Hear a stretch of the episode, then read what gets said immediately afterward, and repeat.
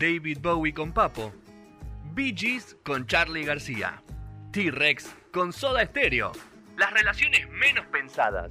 Marcos Coleto las conoce y las comparte. El linkeador en el aire de punto cero.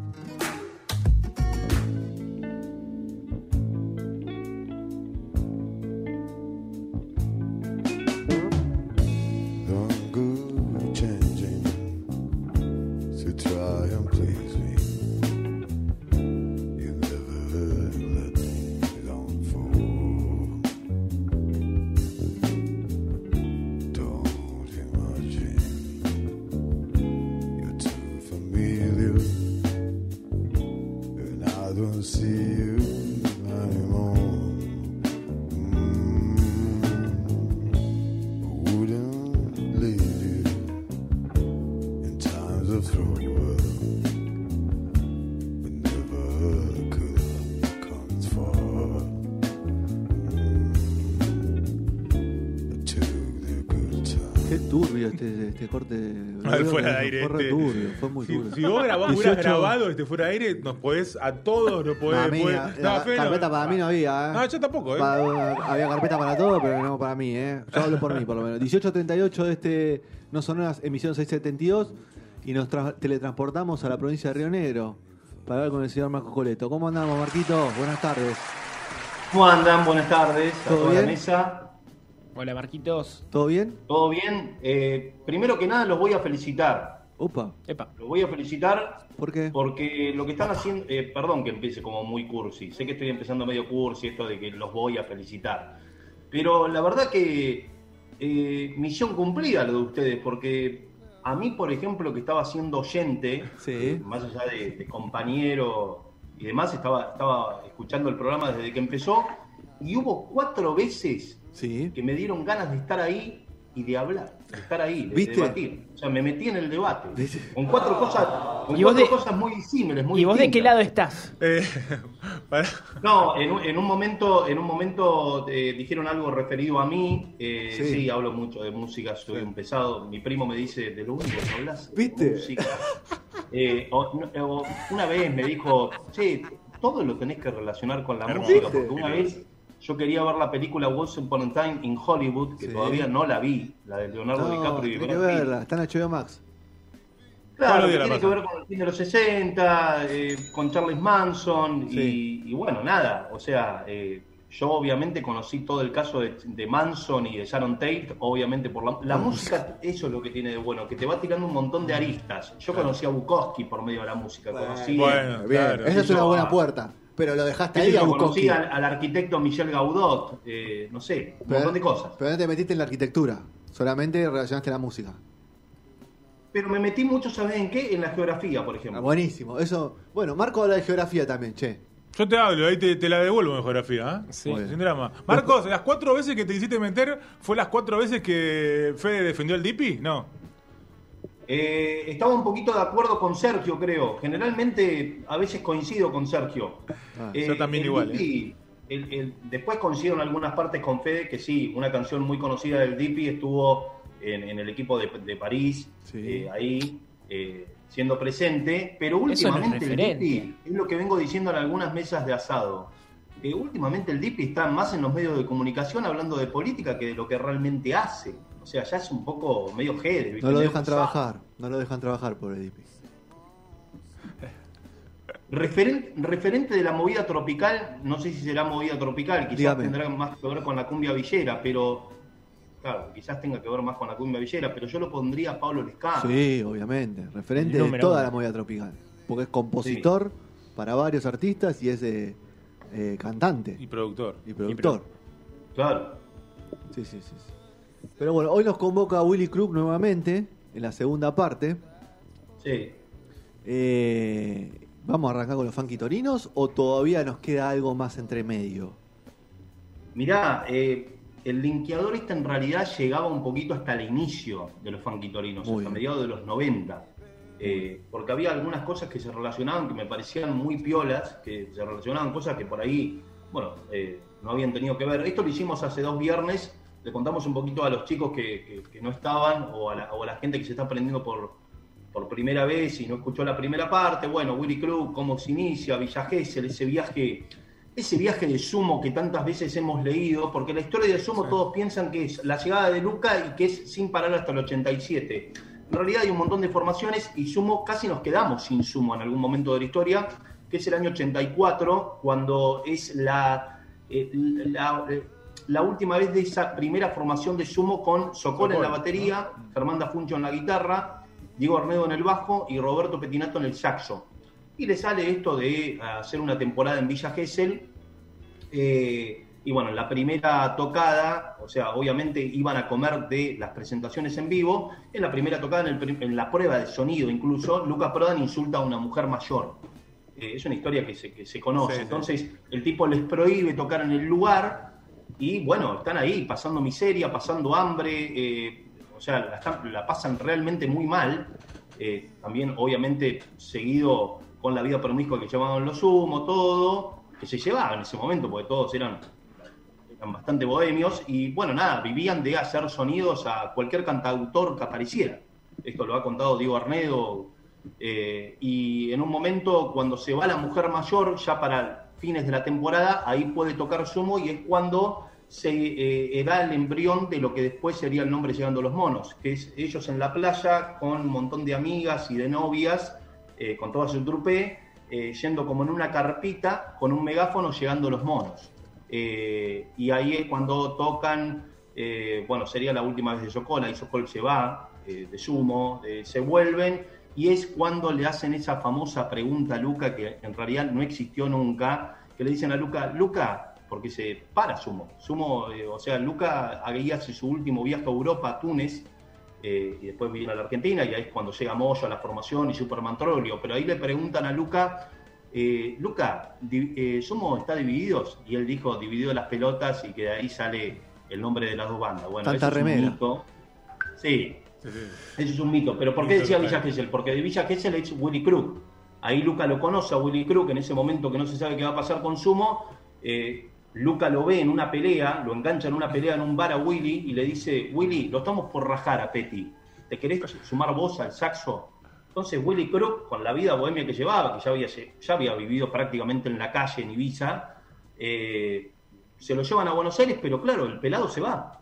Se va, se va a Túnez y ahí es cuando Diego Arnedo, bueno, le dice que los redonditos estaban buscando un saxo, bueno, y contábamos eso, él está con los redondos en los dos primeros discos, en el año 1987 hace la última gira con los abuelos de la nada, eh, esa última gira de Miguel Abuelo, y eh, ya para el año 1987 ya eran muchos los que estaban emigrando a España, eh, bueno, uno de ellos es Daniel Meningo, con Daniel Meningo, eh, Daniel Meningo eh, también, tipo de los vientos, del saxo, del clarinete, había tocado con Charlie en Clicks Modernos, con los redondos en el primer disco un poco participado, en los tweets, bueno, en los abuelos obviamente, y mm, produce el, primer disco de los Kylax y es un momento que todos están emigrando a, a España, Tito Fargo, el Piojo Ábalos, eh, Roberto Petinato, Calamaro, Fito Páez, bueno, eh, todos yéndose a España porque entendían que todo salía más barato también, la economía estaba mejor y había ahora. todo como un escape cultural. Como ahora, Marquitos. Viste que todo lo- como ahora, viste que todos los traperos famosos se los llevan a, a España. Eh, Ibiza. Bueno, pero en aquel momento imagínate lo que era Ibiza, tierra del éxtasis. Sí, ahora van a. Madrid, a Barcelona, ¿no? Me parece, a buscar mercado para allá. Así que todo se Sí. repite, parece.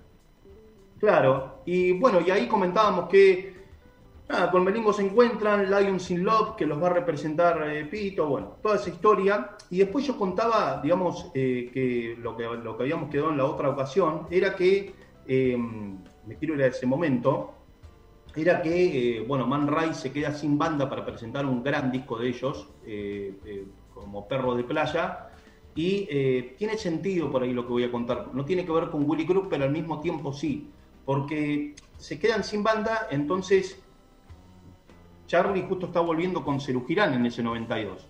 Entonces la Baking Band de Charlie queda sin laburo.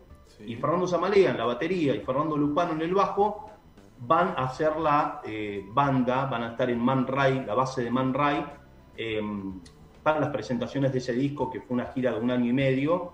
Y ahí, bueno, Zamalea conoce a Pablo Esbaraglia, que era el tecladista de Man Ray. Entonces, tiene sentido por ahí porque en un momento se van eh, en una gira por eh, Latinoamérica, ya con Charlie. Eh, bueno, Zamalea conoce una banda venezolana llamada Dermis Tutú y los linkea con Pablo Esbaraglia, les dicen, che, ustedes tendrían que venir a grabar a Argentina, hay buenos músicos, tengo la casa de un amigo donde se pueden hospedar, es Baraglia. Bueno, entonces ahí es el momento donde Esbaraglia los, los lleva a Zamalea, a Lupano, a ver a los Redondos, los Redondos ya convirtiéndose en una banda de estadios, Huracán, año 93, lo lleva a Huracán, de hecho se, ya se, se mandan colados, o sea, ya la gente se colaba en los recitales de los Redondos, ya eran eh, millas ricoteras absolutas, y, y bueno, nada, eh, en ese momento es cuando eh, ellos los apadrinan un poco de Hermes Tutú, que es una banda de Caracas, y ahí en el medio se mete Willy Crook. ¿Y por qué Willy Crook? Bueno, es el momento donde Willy vuelve a la Argentina 93, porque va con. eh, a ver, Willy Crook y Daniel Melingo eran Uri Calzón. Eran los dos Rastafaris eh, que vivían en la calle en España. Instrumento de viento. Eh, sí, o sea, no. yo había contado esto que, que en un momento, nada, van, a, van a España hacer eh, unos, unos conciertos. eh, había contado esta situación de que Zamalea con Lupano, bueno, son convocados por Robbie Draco Rosa. ¿Se acuerdan de Robbie Eh, Draco Rosa? menudo. Sí, de menudo y que también, mirá, esto, este dato no lo tenía. Robbie Draco Rosa, después de menudo, tuvo una banda con Lenny Kravitz antes de que Lenny fuera Lenny. Dale, gran dato. Llamada, llamada Maggie Stream. Maggie Stream se llamaba la banda. Excelente. Claro, bueno, Maggie Dream es donde tocaba el bajo. Eh, Lonnie Hiller, que es el marido de André Álvarez, que también toca en la banda con André Álvarez. Ah, mira, sí. Tremendo linkeo estamos haciendo. Tremendo. Mira cómo te, mirá cómo te competí con el linkeo ese. Mirá, muy bien. Sí, claro, porque es un bajista afroamericano. Qué claro. bajista, eh, por favor, verlo tocar a Lonnie es tremendo. Tremendo, sí. Y, bueno, cuando van a España con la gira de, este muchacho, dejan las valijas, esto lo contó Zamalea en su libro, que es un long play que lo recomiendo a todo el mundo.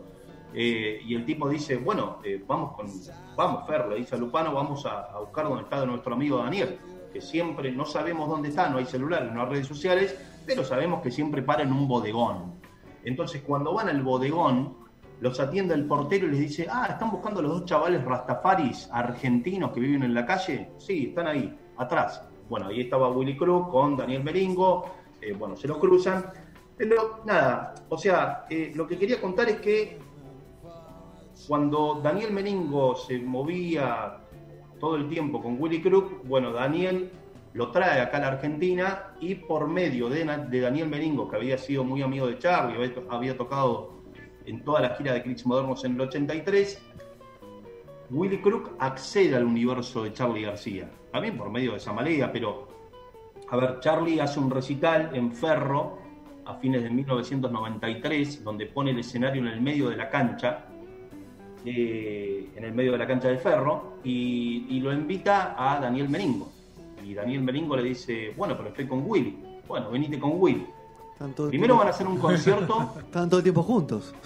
Claro, primero van a hacer un concierto en Plaza Moreno, en el 93 también, así dos meses antes de Ferro, eh, eh, de manera gratuita, un concierto gratuito de Charlie. Yo no lo tenía un poco al dato ese, eh, un concierto gratuito en Plaza Moreno, y después en diciembre del 93 los, invitan, los invita de nuevo ahí a Daniel Melingo y a Willy Crook, que, que- que- que, bueno, que tocan el saxo y todo. Entonces, ahí es cuando el tipo dice, bueno, nos vemos hasta la hija de la lágrima, dice García. Que la hija de la lágrima, el nombre de ese disco es un nombre que él lo escucha en España. Bueno, entonces, ¿para qué? Todo estaba muy relacionado. Entonces, eh, hacen la hija de la lágrima, Que es la última etapa de Charlie, ya no así bien, bien, bien compositiva, ¿no? Podríamos decir, Marcos. eh, entra el concepto Say No More acá. Claro. Se va la canción tradicional García que habíamos tenido hasta ese momento como canción popular de García. Cuando Charlie, ese disco lo graban en Dion, en 11, en noches, noches largas en Dion, donde también va Juanse a grabar La Sal No Sala, que Juan se lo ha contado, estaba acostado durmiéndome con mi esposa y me llamaron a las 3 de la mañana por el teléfono a la mesa de luz y diciéndome que, bueno, eh, me iba a buscar una limusín, lo fue a buscar una limusina Juanse eh, y para grabar la Sal No Sala con García en York. Una cosa de estrellas de rock hermosa. Sí, cuando Charlie termina el trabajo dice, bueno, me lo voy a mezclar a Estados Unidos con Joe Blaney, eh, que era siempre el ingeniero que estaba con él, eh, Yankee. Entonces, cuando se va a Estados Unidos, ahí eh, Samalea aprovecha aceptar la convocación, ahí venía la convocación, perdón que me adelanté un poquito, Sí. de Robbie Draco Rosa, que, bueno, eh, había sacado su disco Frío, había sacado su primer disco como solista llamado Frío, que estuvo producido por Phil Manzanera. Phil Manzanera es tipo guitarrista tremendo inglés de la banda Roxy Music, de Glam, de los 70, liderada por Brian Ferry, por Brian Eno. Brian Eno es el tipo, el creador del ambient, el tipo que hizo la trilogía de Berlín con Bowie, eh, el tipo que, el responsable de que YouTube terminara de encontrar su identidad sonora como banda a partir del 84 con El Fuego Inolvidable. Eh, bueno, ahí tocaba eh, Phil Manzanera y Phil Manzanera también tiene que ver al mismo tiempo con Willy Crook. ¿Por qué? Porque es el tipo que fue convocado por Pito. Pito era el nombre que se rieron el otro día. El manager. Claro, que era el manager de los héroes del silencio. El tipo empieza a representar a los héroes del silencio, pero Pito también tenía bajo su agenda el maneje, siendo el manager de la banda Lions in Love, que integraba Daniel Merengo y Willy Crook en España. Y al mismo tiempo manejaba a los, a los héroes del silencio.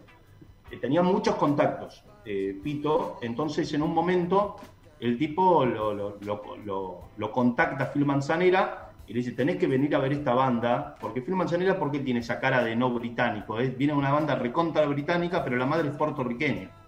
Entonces, por eso tiene esa cara media eh, no tan británica eh, más, más latina. Entonces el tipo eh, va a, un, a un lugar en Zaragoza, lo llevan a ver eh, ahí en España, a ver a los héroes del silencio. Bueno, el tipo dice que. Y va a producir los dos discos más grandes de los héroes: eh, todo lo que. Senderos de traición, El espíritu del vino, la mejor Para, época. para que quiera ahondar, Sí. hay un linkeador de Héroe del Silencio. Claro. Ahí lo tiene, ahí. Sí, claro, claro. Claro, que, que bueno, ahí estaba la relación y Robbie Draco Rosa había estado en Menudo, en Maggie Swing, como dijimos antes, la banda que estuvo Lenny Kravitz cuando se estaba haciendo él, antes de que sacara su primer disco. Eh, y cuando van a España, Fernando Samalea y Lupano intentan localizar a Melingo, ahí conté esa historia que los encuentran en ese bar. Y eh, acá se viene algo muy bueno y muy cortito. La gira sigue, se van a Miami, ahí se.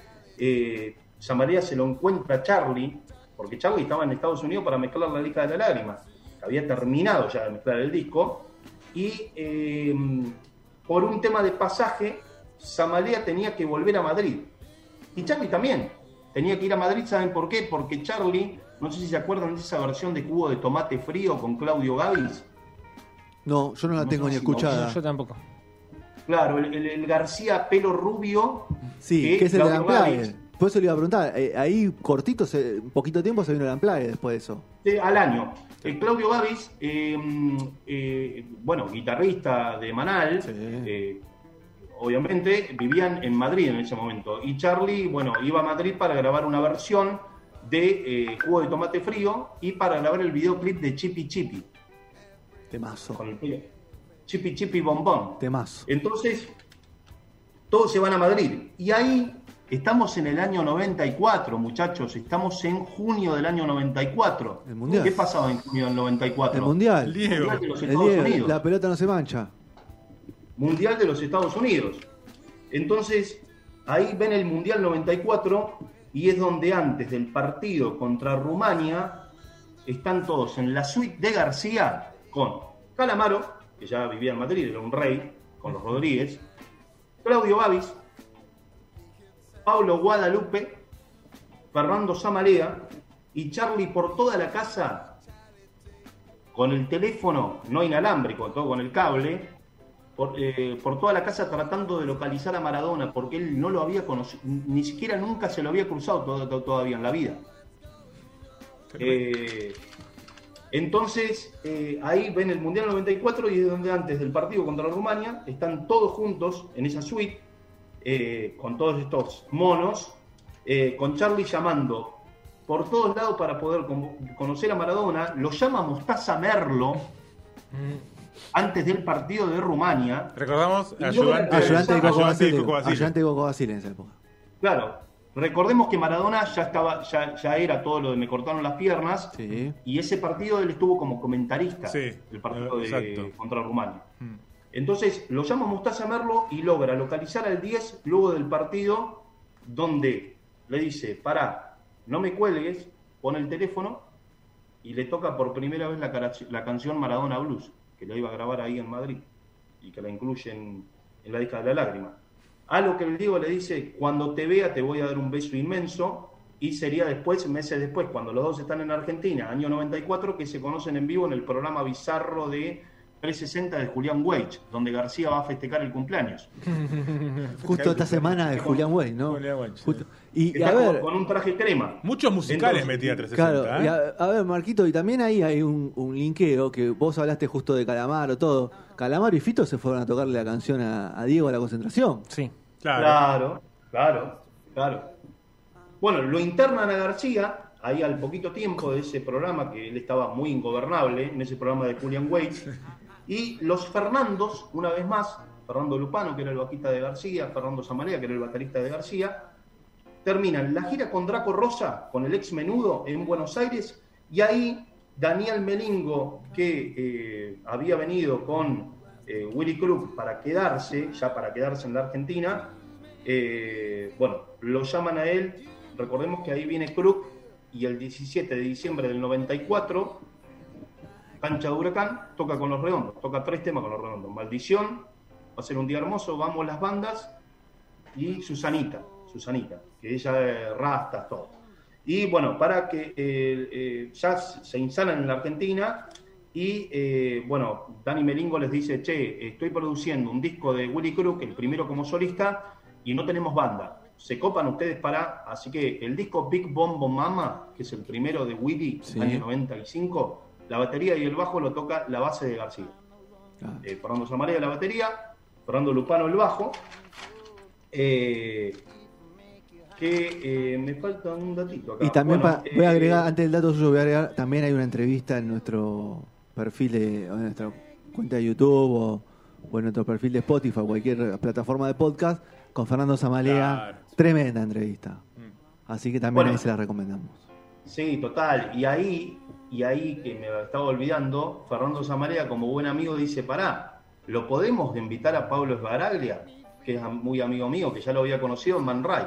Entonces, lo va a buscar a Pablo Esbaraglia, se graba en un estudio llamado El Zoológico, lo produce Daniel Melingo y al mismo tiempo en ese estudio estaba produciendo este disco de Willy Crook, que es el embrión de Willy Crook y los Funky Torinos, y eh, un disco de Carlitos Alfonsín, no el presidente, sino el DJ. Bueno, hemos llegado otra vez a un final, pero seguramente usted no es el final. Algo más le debe quedar. Sorprendentemente llegamos al final. ¿En Vamos. serio? ¡Vamos! Vamos, muy bien. Pero Con un DJ me cerró el final.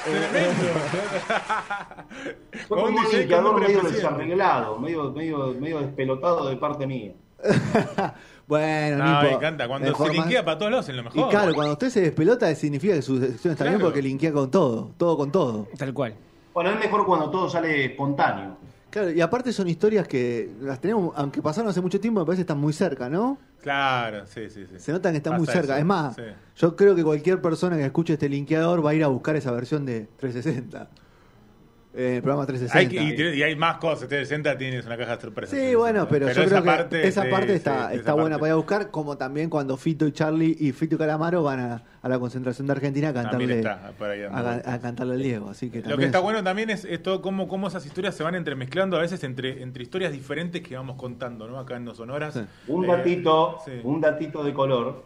Fito Páez lo nombraron recién. Sí. Va a Seis a despedirlo a Maradona que se va a Estados Unidos con Calamaro. Que llevan una guitarra. Me enteré hace poco que en ese momento él estaba muy amigo de Fito. Y Fito Páez estaba por hacer un documental de Maradona. Y lo Claro. estaba diciendo a cámara, en televisión, tanto Diego como Fito. Sí, algo había escuchado yo. Al final no quedó nada eso. Pero nunca sabemos. Capaz que Fito en algún momento también se, se le agarran ganas de hacerlo. Pero. Pero no son historias muy, muy, muy vívidas que la tenemos. Y, Sí, sí, y sí, lo que sí vemos es el papel de Samalea pivotando todo. Tremendo. Como un curador, ¿no? Ahí. eh, como lo que demostró cuando charlamos con él, que un tipo increíble. Que Lo- terminan siendo grandes tipo- íconos, o sea, de que re- relacionan grandes artistas de nuestra historia. Así es. Sí, un tipo increíble y muy sencillo. Yo también tuve la chance en algún momento, una sola vez, de, de entrevistarlo y un tipo eh, muy piola, muy terrenal. Sí. Muy- esa es la palabra, o sea, muy piola y con una paciencia, como ha dicho Cerati, infinita. Sí. Bueno, Marquitos, ha pasado el linkeador de Willy Crook, la segunda parte, una historia más que interesante la de Willy, y hay que meterse en su música también, que tiene grandes discos y grandes versiones, y hasta hace poquito que se editó algunas, algunas canciones antes de su muerte, así que ha pasado también el legado de un gran artista. Un abrazo grande y buen fin de semana. Un abrazo grande, muchachos, y bueno, que tengan un buen fin de semana, cuídense y sean felices. Así como siempre.